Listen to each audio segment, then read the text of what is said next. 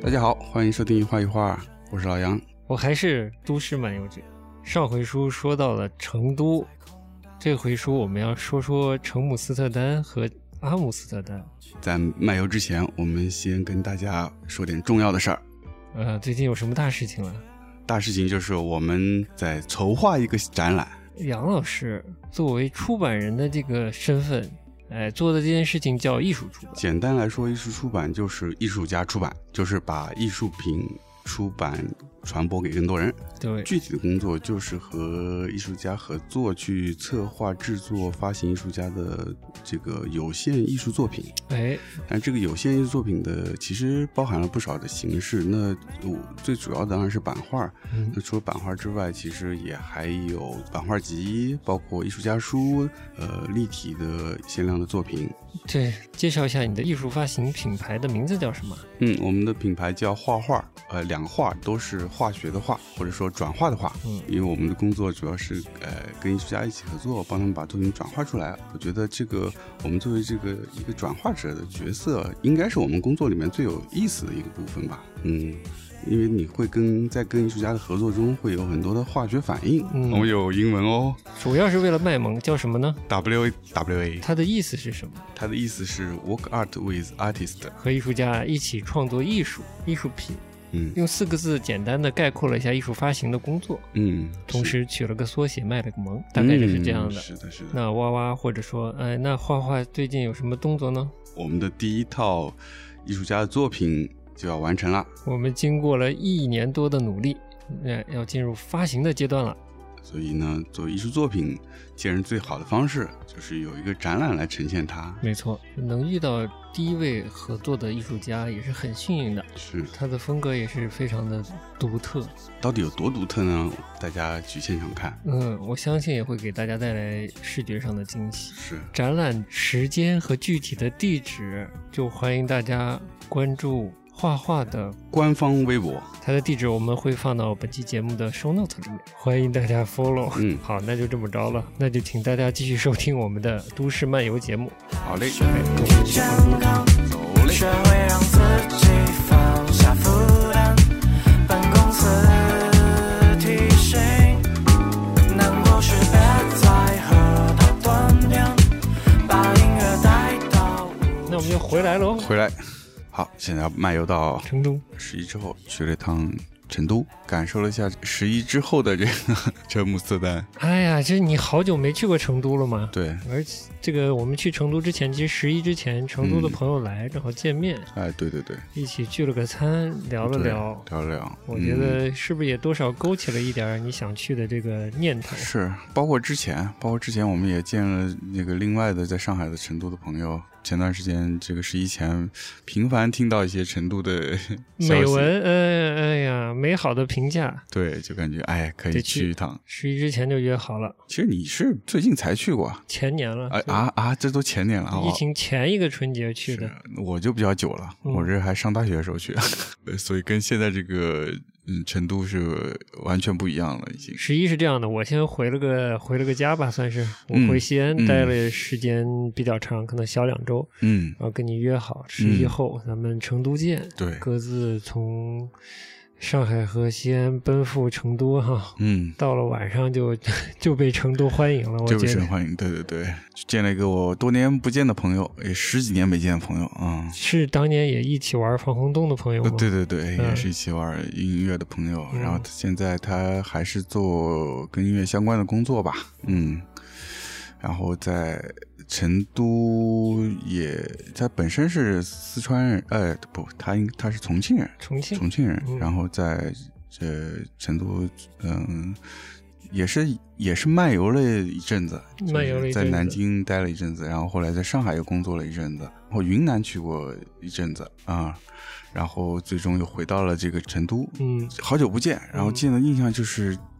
人还是挺真的，还挺放松的那是个挺感放觉，松的嗯，是挺嗯放松的。反正就是我俩就是是这样的啊嗯，咱俩碰了个头，对吧？嗯其实也没什么特别明晰的打算，没嗯可什么能为打了算，为了未来这个艺术发行上的项目，可能有一些明确的要见的人。对，此外都还好。都还好。你就说，哎，这以前的一个老朋友，嗯可能今天有个活儿，对，结束了，就是可以约着一起吃饭。嗯对呃我还说是什么样的人，什么样的活儿哈，嗯啊是跟音乐有关系的。嗯，对，其实跟一说跟音乐有关系，我这个性质其实有点被勾起来了，哦是吧？ 对 的。然后你是说做视音乐相关的视觉的，对吧？其实对就偏 VJ 这方危机面，，嗯，不远就去呗。对，我到了都都十点左右了，一是约约到十点半了，好像是不是？去了就碰到，就就就一开始以为就见一个人呢，对我也以为是见一个人，嗯后来见一见一桌一人，桌人，嗯，他把他整个 team 都都带去了，对，因为正好是一个他们一个项目结束嘛，做个活动，嗯，演出吧，然后结束了就整个团队都带过去吃夜宵夜嘛，嗯，啊，然后进去我也吓一跳， 怎么这么多人？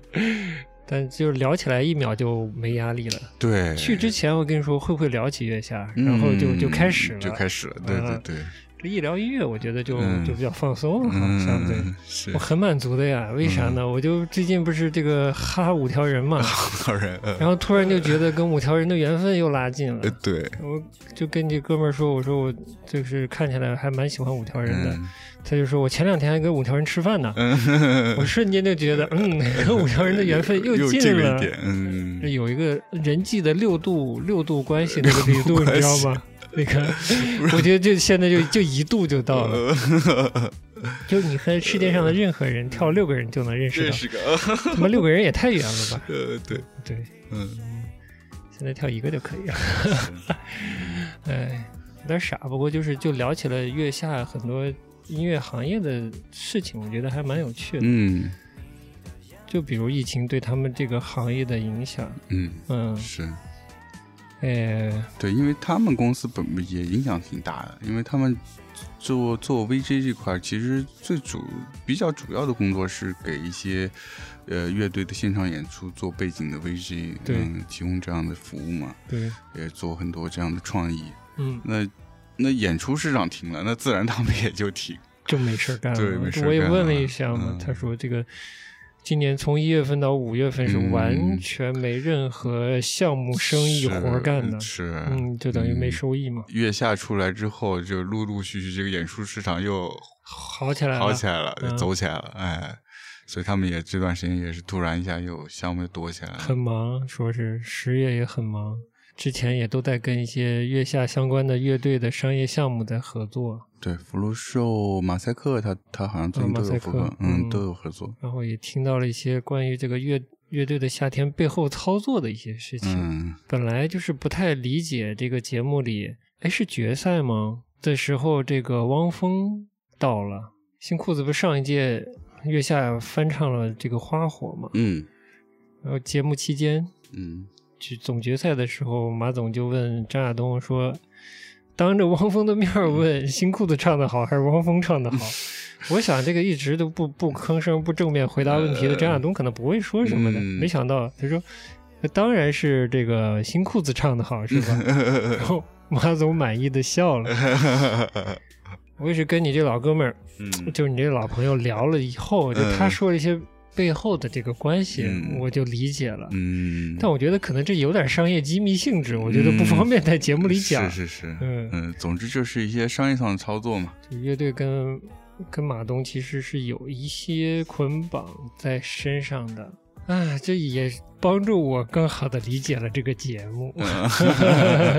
哦，你是有什么新的新的发现？就它真的没有那么单纯，说是比个赛推个人这么简单。嗯这是是一盘棋来的。嗯所以就是说，所有参加的乐队也是在经营自己，在商业上都要想清楚再干这件事情。嗯这背后都是有合约的嘛，嗯嗯，，都是签的清楚的。总的来说，我觉得对音乐人也是还是有帮助的。就听那天聊天也是，就是音乐人的这个呃生活条件还是会有改善的。就像那个新裤子说的，所以大家都不要急啊，会挣到钱的。嗯，基本就是这么个事儿。 其实说白了，一是嗯跟你在这个节目里走多远，二是跟公司跟你、给你匹配多少资源是有关系吧，大概就是这么个情况，以及当然跟你的性格有关系，嗯，嗯就是你愿不愿意接这么多，就是多接商业项目吧。说商业项目，最近这个你比较钟爱这个五条人的商业项目还挺多的哦。挺多的，对，但我我的发现就是，整体这个广告创意行业的这个创意和执行层次都比较低，嗯，跟十年前比，我觉得是比较低。当然，这些活儿估计都是急活儿吧，急活儿相对嗯急，但我觉得就完成质量都不怎么好，嗯，大部分都不太好，除了给博朗做的那个稍微好一点吧，其他的保险公司啊，包括一些素食啊，那个还有一些其他的，嗯包括阿里的，嗯我觉得都很一般，嗯就没有高度的把乐队的性格、就代言人性格跟产品或者品牌的那种感觉融洽在一起吧。嗯，有的执行的相当尬，我觉得。是吗？嗯，你可能没看，我我估计我他们的广告大部分看了，都没看看了全啊，大部分看了。其实，但是觉得现在的商业真的也是，就广告行业这个商业，嗯也不是说蛮赤裸的，就逻辑蛮简单的，嗯，就谁谁火的了，就来给我带一波呗，是吧？对 这也太玩的太简单了，各种带流量，硬蹭。也不管人家乐队气质是怎样的，嗯跟自己产品搭不搭是吧？对 嗯就反正就拉过来先再说。就反正那天晚上挺不错的，就在那儿吃串串喝酒，嗯然后跟他们团队的小朋友。嗯，那哥们儿带着玩玩游戏哦，整个氛围还是蛮轻松的。从那一刻起，就到成都第一场活动，就觉得好像一下年轻了。 所以整个成都行，我就觉得整个的那个状态，我们自己的状态和你看到的那个环境的状态，嗯就感觉给人很很很年轻、很年轻，很有活力的感觉。对，很放松，很享乐。那哥们儿也说嘛，嗯，流失，刘师哈叫刘师，成都都叫啊什么黄师师对对对刘师，刘师也说大家都想通了，想明白了，而且的确疫疫情也是很大的影响。是，嗯、很多乐队都没有演出，就没有什么收入嘛。嗯，嗯我也从他那儿也侧面的印证了一下。嗯我说这五条人参加这个节目嗯有没有这个疫情的影响？他说嗯那肯定是有的。新放出了一个五条人的采访，其实中间也说到了，嗯哦嗯，就再次确认这件事，嗯大家都挺不容易的。嗯嗯，我今天看这个教授坂本龙一，嗯今天发了一些自己的新企企划，嗯也是二零二零年年底十二月份的某一天要发一个全球的线上演出。哦嗯，我心说呀，也是啊，他这一年嗯如果电影配乐活儿也不多的话，嗯演出也没啥演的话，也是停一年的感觉嘛。嗯嗯，所以他现在今年的压轴，今年的演出是个线上演出，嗯跟一个平台做的，而且平台下面对他直播的音质做了一个。好像是很好的描述，就告诉你我们的直播音质品质是非常高的，嗯就请大家掏这几千日元看吧，这感觉，啊而且是有全球的票的。嗯好像是两档票，但是具体分别是什么我不太记得。嗯一个九千日元左右，一个是四千还是五千日元左右的一个票。那不便宜哦。嗯，吃完饭之后，吃完撸完串之后，我们不是嗯又去了一个 club 嘛，就在隔壁，就在隔壁，很近。感觉是成都最夯的 club 对， Axis。人还真不少。我们第一次去嘛，都不认识，都不认识然后那刘师就感觉去的人都都认识的感觉，感觉成都他们这些不仅仅是音乐圈，嗯他可能是有些破圈，我觉得就是，嗯，做创作啊，甚至是时尚啊，或者是开店啊，他把这些事儿都串在一起，大家一起串在一起玩儿，嗯，比较玩在一起，比较看得玩出在来一。起，嗯这个就还挺好的。嗯嗯，就你像这个黄石，现在也算是走起来了嘛。嗯但是他他除了他自己原来的那部分以外，他还是重想塑做走起来了，对黄石走起来了。对对，对嗯除了从此以外，他还是要做一些自己其他不同的的项目，目包括他嗯之前也跟 UC 做了秦思源的那个音源的项目，他也参加的。嗯 Axis 里面也碰到一个这个也我不知道怎么定义他是音乐人吗？那个毛毛，promoter 呃之类之类的，嗯就也他也参与了很多这样的项目，项包目括他们这个 North Temple 的这个项目啊，嗯包括他自己也有些别的项目。对，Noise Temple 是是这个呃刘氏的太太棉跟跟重塑的黄石的这个二人组合的项目啊。感觉就他们有很多的这样的事情在发生，嗯在成都这样一个城市里面，嗯就让人很还是很兴奋，我觉得有，点的。我觉得那天晚上在在这个 club 啊 Axis 嗯四舍五入就基本把成都的这个音乐圈全都看到了，是，我是说四舍五入啊，嗯嗯没有，因为还他哎还有一个重要的那个小酒馆我没去，啊不，但是我觉得这些人已经去能联系到嗯啊对对所有的对人了，对，我也觉得，嗯嗯，就是能它能辐射到整个这个成都音乐圈了，嗯，虽然谁都不认识啊，但是这个刘石都认识嘛，他们嗯聊的再稍微介绍，而且后。没想到第二天我们又跟刘石约了一下，嗯去他工作室看了看，嗯然后又聊天，才知道这天晚上见到的这个人是干嘛的，呃那个人是干嘛嗯的。我听听，嗯，基本上成都音乐圈对， 嗯，四舍五入是见 到了，对而且第一天、第一二天就感觉是一一趟这个成都音乐之旅，是吧？哎，有点这意思。对，嗯呃，前两天都是跟音乐相关的，嗯后来第二天去了这个刘诗的这个工作室之后，还去了那个明堂唱片嘛，对然后又是另外一群年轻人，对，黑人音乐或者 City Pop 这 City 种 Pop 东西，嗯这种音乐类型的人会聚在那儿，对，大家坐在那儿喝喝酒、喝咖啡，嗯，然后下午三点就开始蹦起来啊了，蹦起来就了牛起来了，哇，DJ 靠嗯打碟现场，对，嗯现。场音乐，而且很奇妙，当天来了个日本的人，它对是它是一个也是这个明堂唱片自己的这个项目，在它线下线下店会每个周末的一个下午会是，你可以预约去放歌做嗯 DJ，、就反而我觉得我们在上海这一忙起来，反而就不去去其实我不知道为什么上海，即便有，我也可能不太想去。嗯可能一跟没人带着玩儿有关系，嗯但二我总觉得上海这个地方玩儿这些东西都带着一丝丝假假的感觉，嗯我说不上来的感觉。嗯，或者这么说吧，就是上海这个城市给人的感觉不轻松、不放松。这个感觉特别明显，找一个如果有这样的地方出现，我也觉得是硬凹这个放松，嗯，那个味道不太对。你在上海的话，你平时都是一身事儿，你去也是紧绷着去，我觉得主要还是得有个人跟人聊天儿，嗯事儿都不太重要，主要是看跟谁玩儿。我觉得是，嗯反正那天晚上还挺带劲的，就嗯旁观了一下这个成都音乐圈人士的风貌啊，嗯，就大家都认识，相互聊天那个感觉，我觉得蛮活络的，感觉挺好的。然后第一天喝好了，我觉得，嗯啤酒起，然后 shot 结，哎我觉得你那天喝的状态还挺好啊是吗啊嗯啊我也是，我也觉得喝的还刚刚好。蛮开心的。第二天下午才开始活动，又又去了刘师这个工作的场所，对嗯，去看了看他们的环境，工作场所那个地方也挺有趣的，嗯，它在玉林，算嗯是成都一个蛮老的城一片儿吧，去片，那种老社区的感觉，但就挺舒服的感觉，还蛮市井的那个环境啊，还是让你觉得它是一个城市，它还是有那种都市感，嗯。而不像有的就有些城市，它的这种老社区就会让你觉得像一个这个城乡结合部，就要说到我这个其实一个重点的观察了，嗯但还没到这部分。但是我也在思考，比如嗯说为什么成都会跟西安、南京、嗯甚至北京，嗯嗯，这样的城市都是省会城市啊，有有有蛮大的不同的。嗯你所谓的老社区，它其实是公有制体制下面的那种老社对区的，包括上海，对这种这种工人新村啊，什么新村，嗯就是在这边就是老公房的那种那种性质的社区，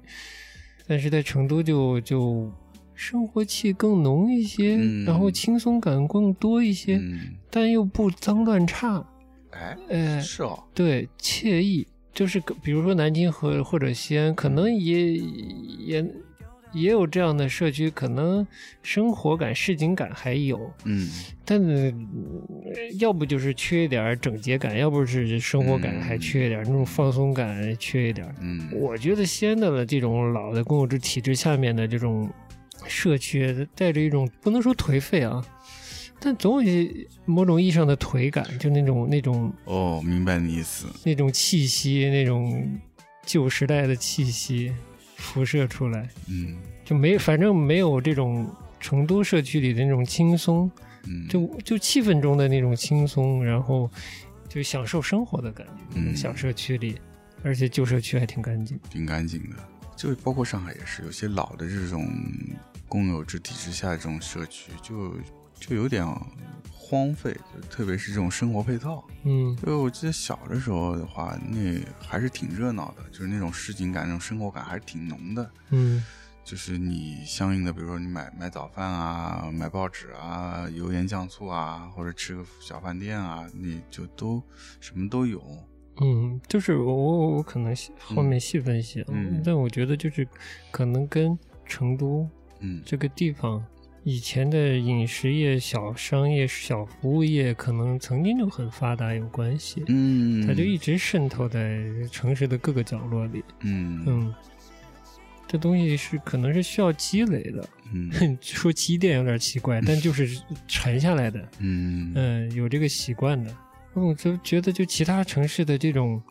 老社区，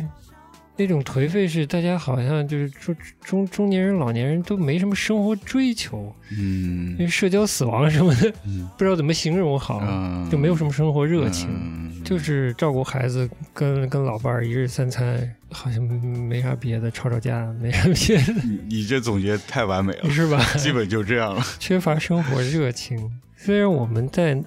那边没有看到太多的中老年人的状态，嗯但我觉得老的社区保持成那个样子，应该是还不错的吧。嗯大家生活不会太无聊。嗯，其他城市，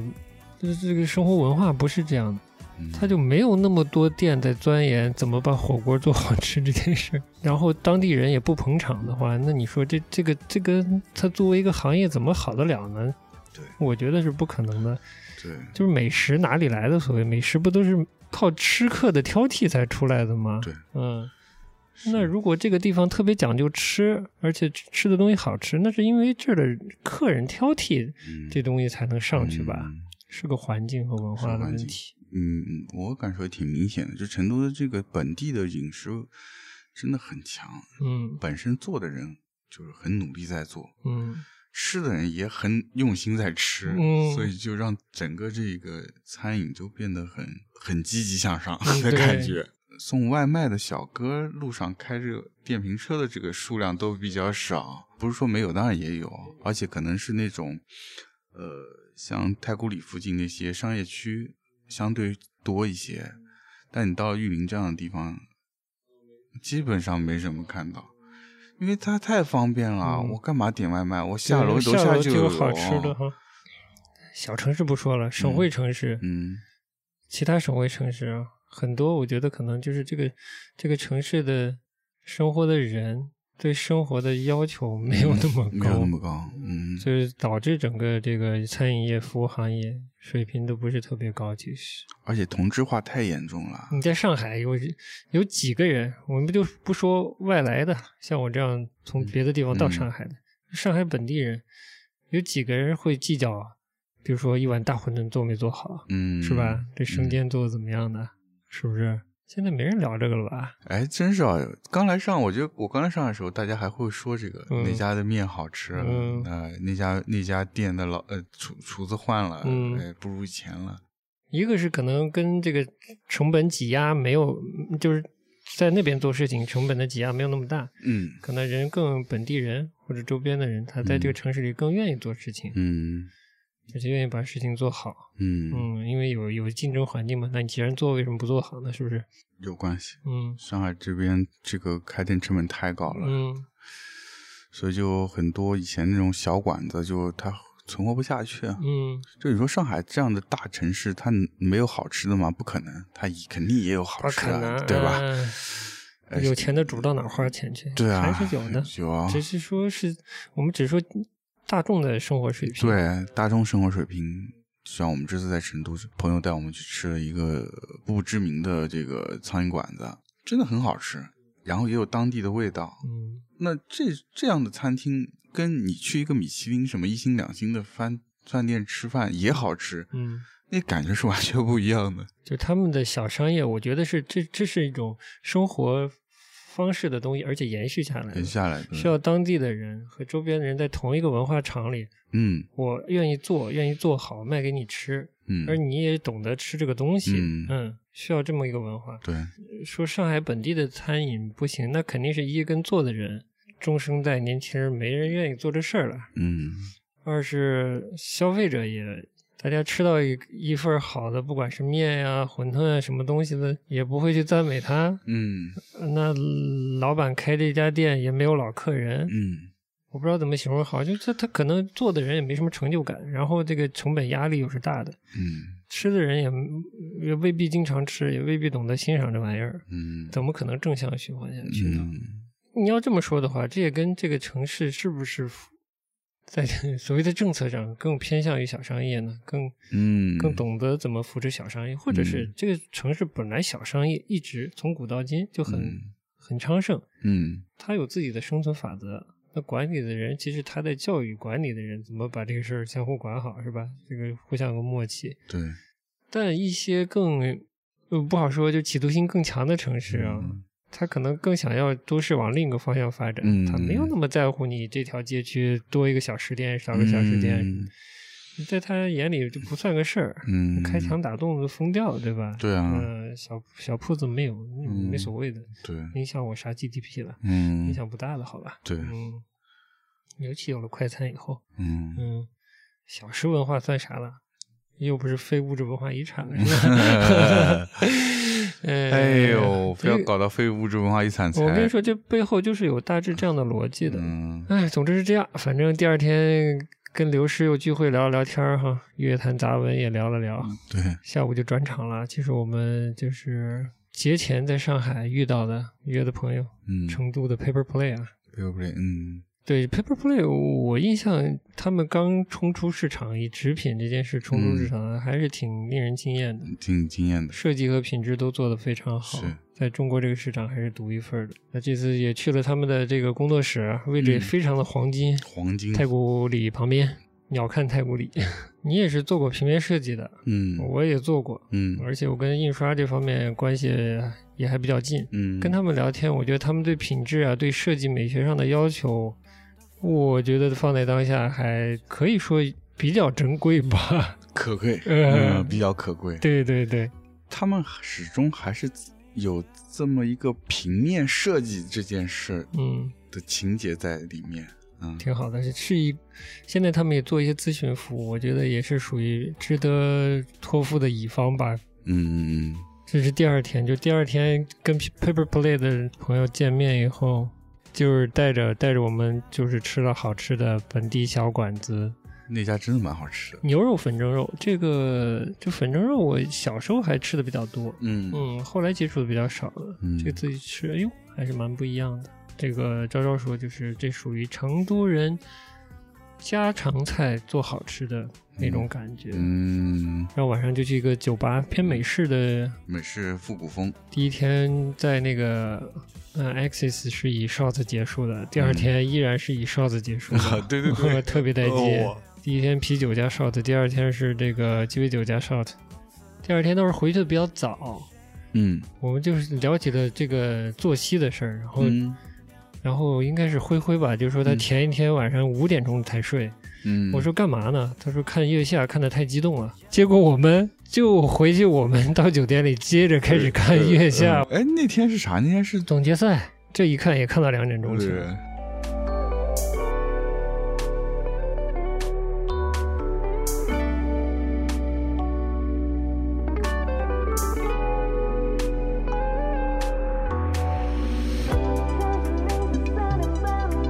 甚至不将自己思绪放空，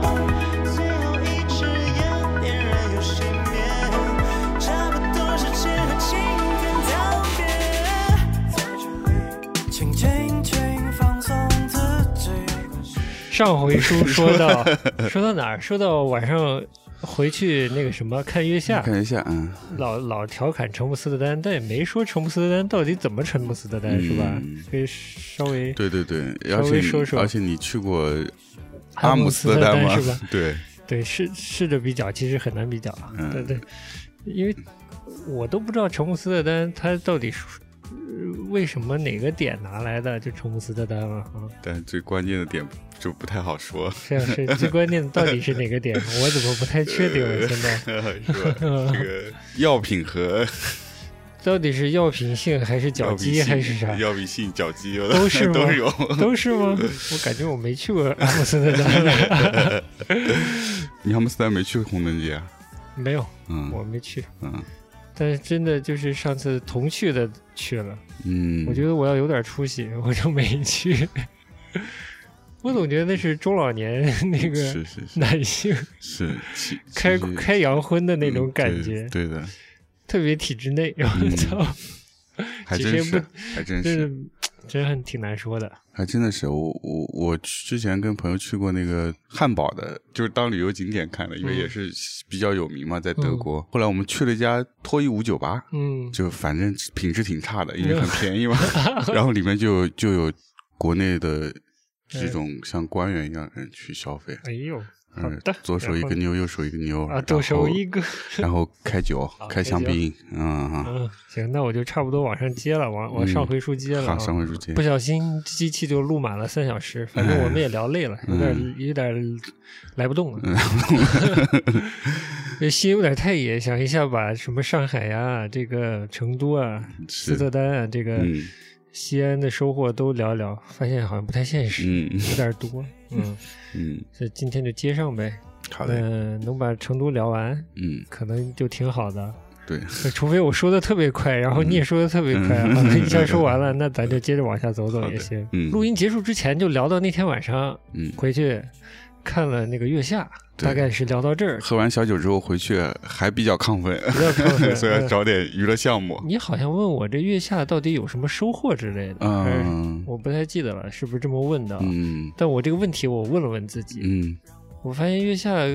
对我的影响就是，我其实又开始有点关心国内的音乐嗯圈哎儿。嗯这个跟我一样，我们刚才 下午还说到是吧买？票了吗？这礼拜要去看演出了对呗？对对对对，就是关注，开始关，又重新开始关注国内的这个音乐嘛，对也算是一种小众音乐的胜利 吧，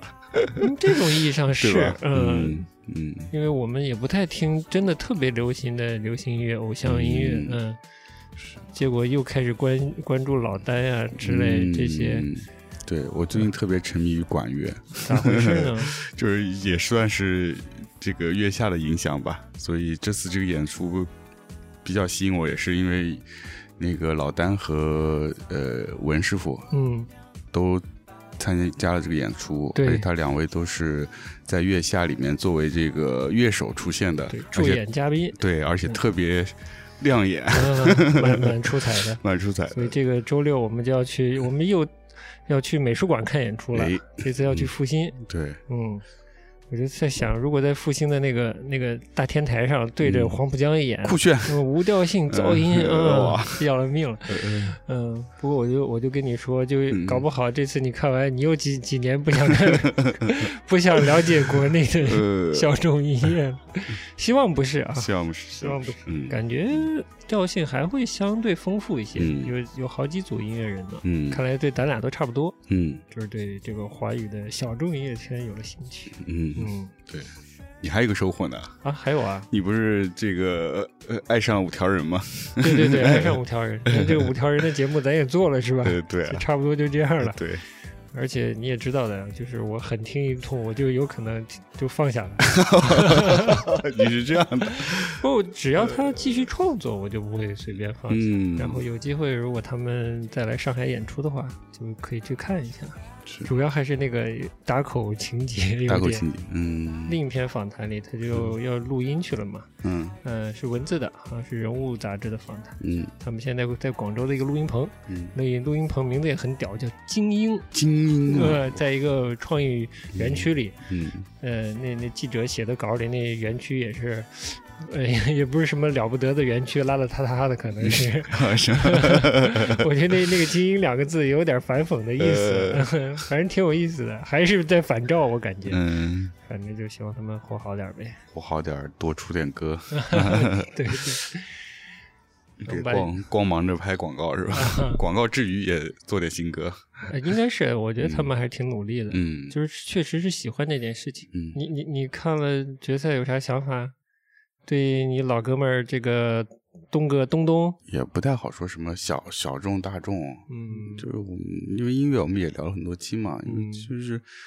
现在整个音乐场景就很很挺模糊的。因为嗯大众音乐，你说现在有什么大众音乐？嗯，就真的是那么多人在同时同时在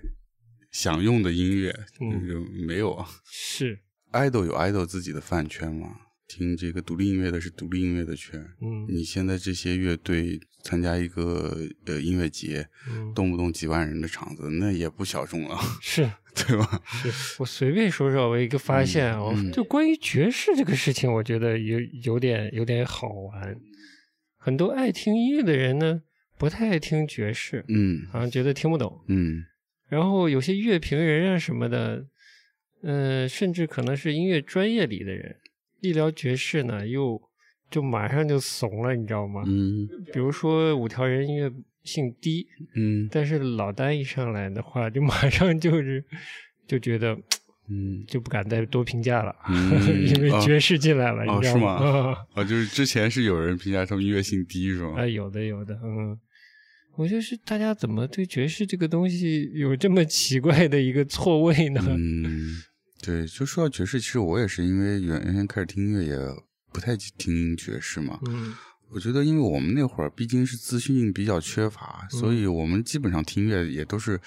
很关键的是周围有人对一起听，嗯然后他会别人会推荐，或者说相互推荐。对，如果你周围，你像你周围正好有朋友也就听爵士的嘛，嗯那你们就会可以就相互嗯一起听起来，然后嗯大家会有一些交流。对，有分享，那我身边正好就没有听爵士的人，只有在防空洞里打鼓打的身上冒烟的是吧？ 那是玩死亡金属。就就一旦你听了这个西方音乐，就其实我觉得是避不开这个爵士乐的，嗯毕竟很多些西方音乐，甚至摇滚乐都是从原先的这个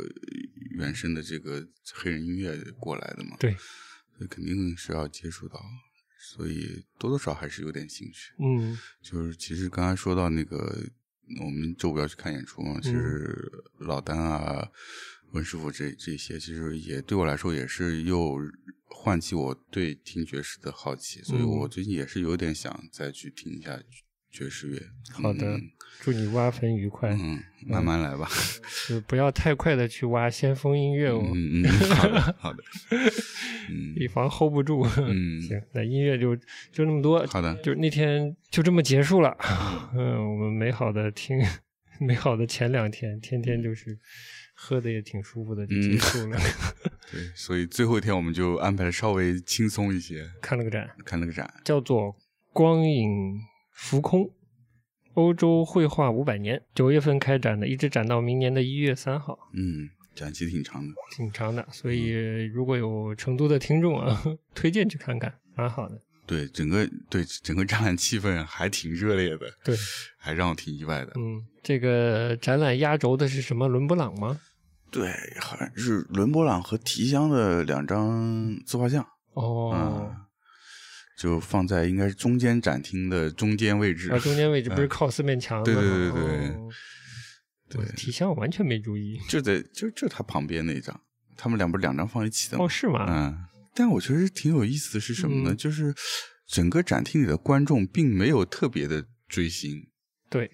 就不像如果在上海的话，可能这样的知名作品，那前面基本上你是挤不进去了。就比如我们上次去上海看那个美国绘画几十年那个呃，霍珀嘛，霍珀那张夜游夜游，哦嗯那那基本你挤不进去。 是，哎，但这个个成都这个展就还还挺不错，所以那个那两张摆在正中间，其实并没有那么拥挤。 嗯嗯，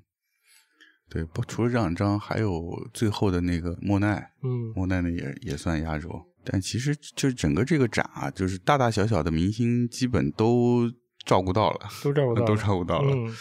还有谁来着？我想想看啊，丢勒啊，还有嗯谁啊？还有科罗的风景也有一张，嗯，呃，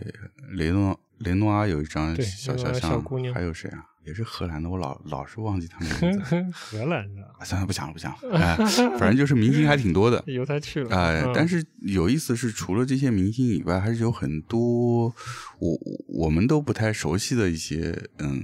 主要是你，我对艺术史，尤其绘画史没有那么熟悉，我只知道一些明星，我也那有好多我也不熟悉，我有、嗯有一些都第一次看，嗯呃，但是还非常有意思，画的还特别好。我就觉得就，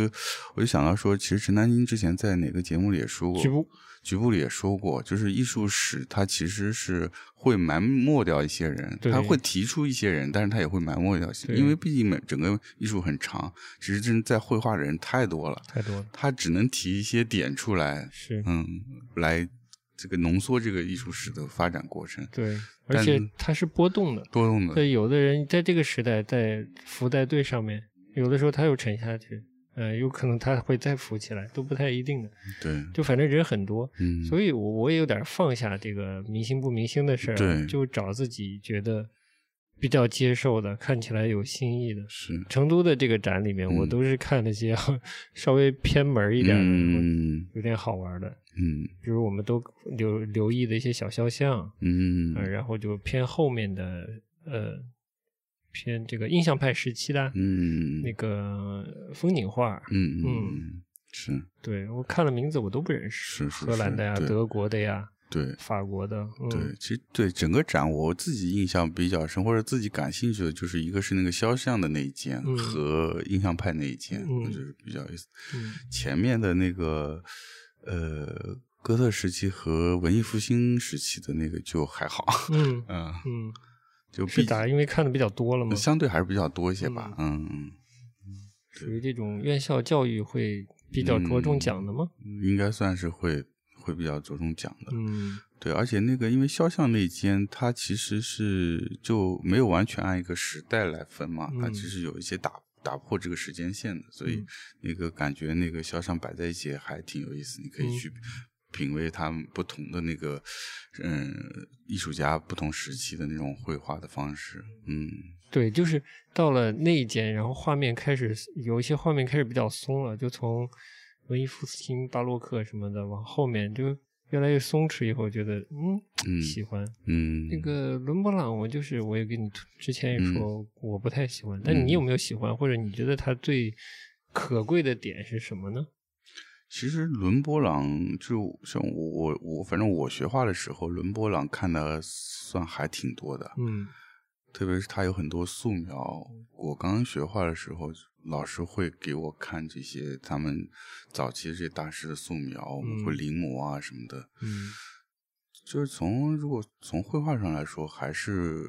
在那个时代这样去绘画还是很厉害。啊它表现的哪一个点特别厉害，让你觉得？同样是画人，同样是在一个古典时期追求这个准确的这这个呃条件下，我觉得他相对来说还是做了一些他自己的概括，在在他的绘画上，这个概括是说往简单了，对，就是写诗是写诗，但是嗯说他的表现方式是有些概括的，嗯比如说呃，这个身人人体身上的一些不同肌肉的不同面，嗯他可能就用简单的几笔就把这个给带过去了。嗯就就好比他那张自画像，你看你你看他脸上的这些，就如果是之前再早一些的艺术家，他可能会刻画的更仔细，比如说他的这个眼眼袋下面的这个结构，他可能或几个面，然后过渡的更细腻，嗯他可能就是啊简单的几个色，稍微带点光影。啊我不知道你你觉得来不动的这个点是什么？意大利那有一嗯个画家叫呃卡拉瓦乔，卡瓦乔，嗯你觉得卡拉瓦乔跟伦勃朗有没有相似的地方？嗯我对他们的印象呢，就是倒不是看这么细微的对人物的处理哦，一个是我觉得他们有点像现代的这个导演，嗯对怎么说喜欢的男演员和女演员有自己的偏好，啊，所以他们画的人物总会偏向于某种外形、某种骨骼、肌肉对结对对构对对都比较有有自己的定式吧。嗯。然后可能那个定式属于我不是那么喜欢的定式。哦，二个呢，就是我觉得他们在光线的使用上，嗯嗯特别在乎黑嗯，和光的那个强的对比。嗯我就跟你说，特别舞台感，是那是光就跟他们探照灯打的一样，嗯那个舞台的追光对对一对样。这这倒是，嗯就是他这个伦勃朗，他这些肖像的这个光是打的是比较重，关于这个光的这个着意刻意的使用呢？嗯，我有点不太来得动。那大概明白你意思，就是你还你你还是喜欢那种这个人物在环境是更自然的一个环境中的一个状态。嗯，有一点，他那种戏剧感太强，就着力的把一些嗯他觉得能表示、表现出画面这个情境、人物、嗯，呃性格、当时的情绪嗯以及整个的命运感，这种甚至什么宗教故事感之类这的，烘托的全特别重烘托出来，嗯守不住，有点重。嗯，大概就是这样。哎，这么说还真是，你要回要是回看，嗯，古典时期的这些大师的作品，还真是不一样。就有些艺术家他的作品，他还就就是比较偏这种戏剧性。嗯那会儿很多作品都是描写宗教题材嘛，嗯有些就会把那个作品抬得特别呃严肃、特别端庄，但有一些就会把这个呃圣经故事变得说更嗯生活化、更平民化。嗯，就还挺大区别的。是，所以我都没有再太在注意他们在细节刻画上，嗯嗯而是在这个呈现的这个大 f- 的气氛上，嗯嗯把他俩归归到一类去了。嗯嗯但其实不止他俩，有很多有很多爱很多这么用光的对。嗯，好，那我就给你分分享一下，我在看展的时候，我其实在着意在思考的。其实也不是看这个展我会思考，嗯嗯我其实经常看画展的时候都会思考一个问题，但是可能近期想的比较多，嗯就是关于具象绘画、抽象绘画，嗯，我觉得这两个词嗯好像哪里不准确，但其实就是，其实，在描写描述艺术的这些词汇里，我觉得很多嗯都是都是半推半就，嗯用来概括一一一个时一个期，时期一或者嗯一群人或者一群作品或者一种风格的。啊嗯是但我想说的，这是比较大的，大就的嗯，就像流行音乐和严肃音乐一样，这么这么嗯大级别的这个分类啊，这么呃顶层分类似的，嗯不是特别细的分类哈。嗯我觉得这个分类就已经有问题了。嗯我看画看画，后来看到看的相相对多以后，每次看画，我看所有画都觉得，呃，不是觉得我在辨识它，在理解这个画的时候，我觉得它都不是具象绘画，嗯怎它么说全都是抽象绘画。嗯我来稍微给你解释一下，我觉得这有点生涩啊，这个、这个嗯想法，就是说，关于光看这件事情本身啊，你看的永远是形和色，嗯嗯，这都已经是概念了，形和色都已经嗯概念了，它就是一种感官的刺激，但是你可以是分辨的。嗯但你看完以后，你看到这些画以后，不嗯管是你所谓的，就是呃，不是你所谓的，就是不管是所谓的具象绘画、抽象绘画，你看到它以后，你开始做的第一件事情是辨别。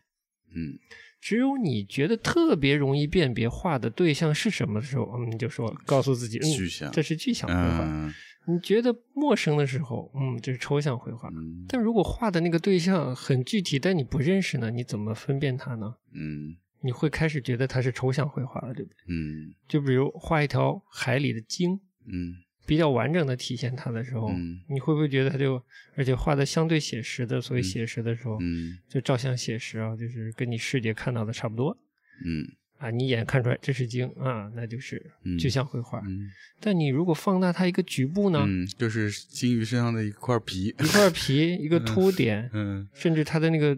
嗯透气孔。嗯呃，所谓鼻孔，嗯呃你把它放大，但也很写实的去绘画它的话，嗯你不熟悉，嗯你觉得它是具象还是抽象呢？嗯我的意思是说，这个完具象和抽象这个定义完全基于观看者嗯对这个绘画中的表现和如果有对象的话，他的认知的程度，他嗯了解的程度。嗯只要你不了解，它在在你看的时候形成困惑，你就只能把它当做一个抽象的嗯画面来对待了。嗯就像一个原始部落，你给他一个可口可乐瓶子一样， 嗯他就想办法去理解。他可能理解，我看过一个很滑稽的法国人拍的电影，嗯。就是把一个可乐瓶子丢到一个原始部落里，然后那个原始部落里就把它当做一种图腾一样奇妙的存在，嗯，就又开始崇拜之类的。嗯，但我觉得那可能是有剧本的，故意这么写的。嗯，但我觉得意思是差不多，嗯嗯嗯嗯，就是所以我就一直觉得没有没有什么所谓真的纯然的具象和抽象这回事。对，嗯就比如说那个这个展里面最后那间有一张维奥尔画的那个花儿，嗯，就是我回来给比你较看草比较嗯草。你一乍一看，你看出来是花儿，嗯但我在看这画的时候，我没有把它当做一张一张具象的画儿在看，嗯可能是自己的经验或者是主，反正主观的，我把它当做一个非常抽象的画儿看。嗯，因为你如果，嗯、比如说你虚起眼睛去看这幅画，它其嗯实对我来说，它就是一个抽象的，完全是在表达情绪的一一张绘画。嗯而至于它采样的这个花儿的这个符号，对我来说没有那么重没要有那了么，重要。嗯嗯，是什么花儿、什么品种、什么对颜色，对对对，嗯，叶子长啥样都已经不对，太重要了。对，因为它的每一个笔触，它每一笔下去的沾上的不同的油彩，都是它那一瞬间的一个情绪情感的一个输出，嗯，不能用一个单纯的抽象和具象来去表述它。对，嗯嗯，所以呢，我我分享这个想法呢，我不知道能不能帮助一些嗯啊，对某些作品就是会产生看不懂这种想法的嗯这种听众啊，或者嗯艺术爱好者啊，嗯，希望能帮助他们。不用这么介意不用，介意尤其是对抽象所谓的抽嗯象绘画，嗯它一就像你说的，它的情绪有的你喜欢就喜欢，不喜欢就不喜欢，嗯它简单，它你不需要试图去看懂它，嗯不代表你看懂了一个里面一幅画里有个瓶子，你就真的看懂它了。嗯我觉得那个也不算是懂， 对嗯，对就是对，是是，我懂你意思。是这意思吧？，对，就你看出来哦，这里面有个那个 啊，，嗯对，哎呦，你还看出那瓶子里是茅台呢，那也没什么 用是吧？对，就是绘画还是一个观看，也是一个观看自己的过程，嗯因为这个这个形、这个色这些东西进入你你眼睛以后，嗯那就是你的事儿了，啊跟作者没什么关系了。其对实，嗯嗯，呃你喜欢你就多看，然后放松点看就好了。嗯嗯行，我又把一个比较比较本来可以写五万字论文的一个问题，我又把它轻的又讲了。嗯 厉 害，呃嗯那都是糊糊弄鬼了，可 以用可以用好多专有名词呃，去。对对对，对可以可以堆好长一篇是吧？对，但这个关呢，我觉得这不也不是这个关，就是这个看山是山，看山不是山啊，这件事儿嗯 啊儿，对欣赏艺术其实蛮重要的， 嗯但反而很少人去讲这个事儿。嗯嗯，而老太具体的分析嗯这是什么类型，嗯呃，怎么做的，要表现啥，嗯呃，历史地位等等等等，嗯好像是一个很客观的在帮你理解，但我觉嗯得那个、从欣赏者角度来说，这不是第一位的。对，那些我觉得只能是一个辅助的信息。对，除非你是要买，你要交易， 嗯，那是很重要的。你甚至可以不喜欢这个作品，对吧嗯？但你知道怎么描述它，怎么把它推销给你的潜在买家。哈嗯 如果你买了它，你准备倒手的话，不然真的啊对欣赏来说，这这种方式没有那么重要。嗯但不管是机构啊，还是相关的行业从业的话，嗯但这种现象啊，就是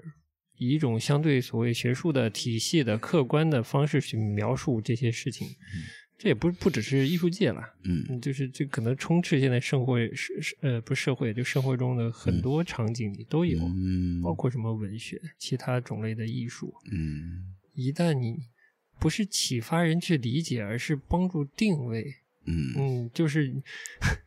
想以概念再去把它具象化，嗯定义它，把它框死，让人容易理解。我觉得反而是限制了欣赏的乐趣。是嗯，嗯